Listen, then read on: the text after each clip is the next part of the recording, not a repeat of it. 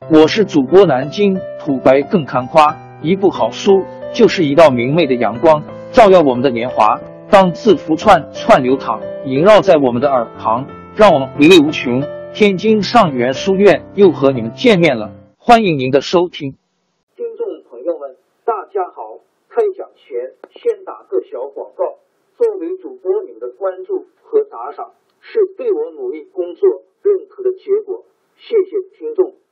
天津上元书院、南京土白更堪夸主播最新专辑《平化祖国华夏上下五千年》终于上线了，一部宏伟巨作。我们的祖先以伟大的创造力、强大的生命力和巨大的凝聚力，世世代代繁衍生息，历尽磨难，从远古走到现代，从蒙昧走向文明。全书共计。两百八十三回，作为播客，我劳动我所得，付费的有声书来了，你愿意为此花钱花时间吗？评话中华上下五千年专辑的进度更新按听众的关注和评论而定。喜马拉雅号 UID 七三二六四零二二，微信号 sh 八五七三零一四四九，请多多关注。多多打赏，谢谢大家，谢谢。下面正式开讲《评话中华上下五千年》专辑。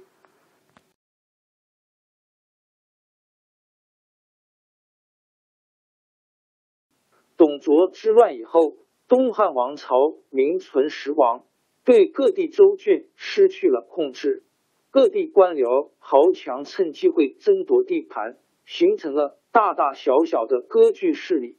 势力比较大的有冀州的袁绍、南阳的袁术、荆州约当今湖北、湖南两省和河南、贵州、广东、广西的一部的刘表、徐州约当今江苏长江以北和山东东南部的陶谦、吕布等，他们相互混战，打得昏天黑地。成千上万的百姓在混战中遭到屠杀，许多地方出现了没有人烟的荒凉景象。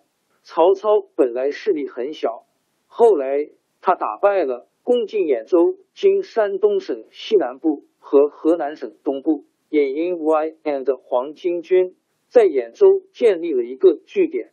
他还从黄巾军的降兵中挑选一部分精锐力量，扩大了武装。以后，他又打败了陶谦和吕布，成为一个强大的割据力量。公元一百九十五年，长安的李傕和郭汜发生火并，外戚董承和一批大臣带着献帝逃出长安，回到洛阳。洛阳的宫殿早已被董卓烧光了，到处是碎砖破瓦、荆棘野草。汉献帝到了洛阳，没有宫殿。住在一个官员的破旧住房里，一些文武官员没有地方住，只好在断墙残壁旁边搭个草棚遮蔽风雨。最大的难处是粮食没有来源。汉献帝派人到处奔走，要各地官员给朝廷输送粮食，但是大家正在忙着抢地盘，根本不把皇帝放在眼里，谁也不肯送粮来。朝廷大臣没有办法，尚书郎以下的官员都只好自己去挖野菜。这些平时养尊处优的官员哪儿受得了这个苦？有的吃了几顿野菜，就倒在破墙边上饿死了。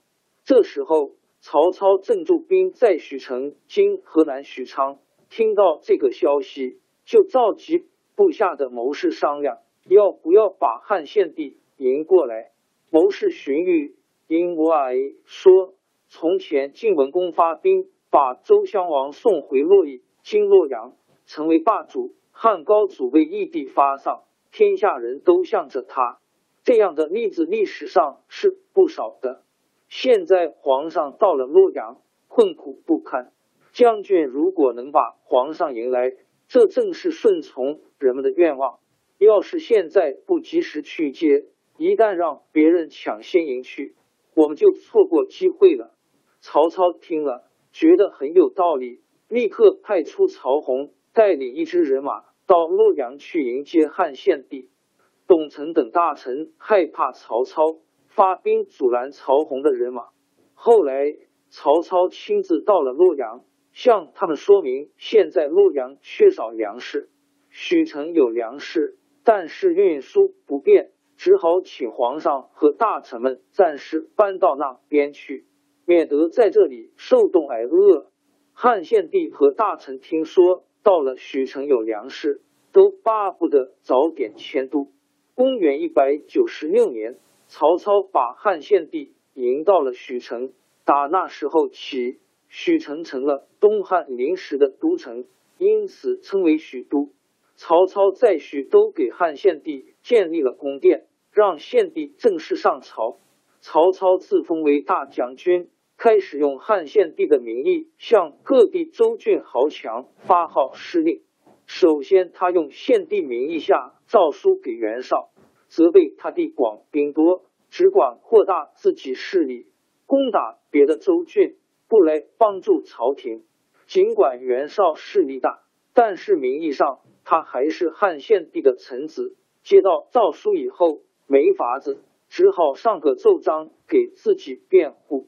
曹操又用汉献帝名义封袁绍为太尉，这一下袁绍可生气了。他觉得曹操当大将军，自己反在曹操底下，太丢人了，就气冲冲的说：“曹操要不是我，哪有今天？现在他盗用皇上的名义来号令我起来了。”他上个奏章把太尉辞了。曹操觉得自己地位还不巩固，不愿和袁绍闹翻，就把大将军的头衔让给袁绍。自己改称为车骑将军，许都的情况暂时稳定下来了。但是日子一久，大批官员和军队的粮食供应就发生困难。经过十年混乱，到处都在闹饥荒。如果许都的粮食问题不解决，大家也待不下去了。有个官员早知 nzh 向曹操提出一个办法，叫做屯田。他请曹操把流亡的农民召集到许都郊外开垦荒地，由官府租给他农具和牲口。每年收割下来的粮食一半归官府，一半归农民。曹操接受了早知的建议，发布命令实行屯田。许都附近的荒地很快就开垦出来了。一年下来，原来已经荒了的土地上获得了丰收。光是许都的郊外就收到公粮一百万斛。曹操又在他管辖的州郡都推行屯田制，设置田官。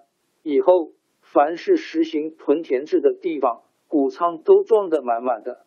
曹操用皇帝的名义号令天下，又采用屯田办法，解决了军粮问题，还吸收了荀攸、郭嘉、蛮宠等一批有才能的谋士。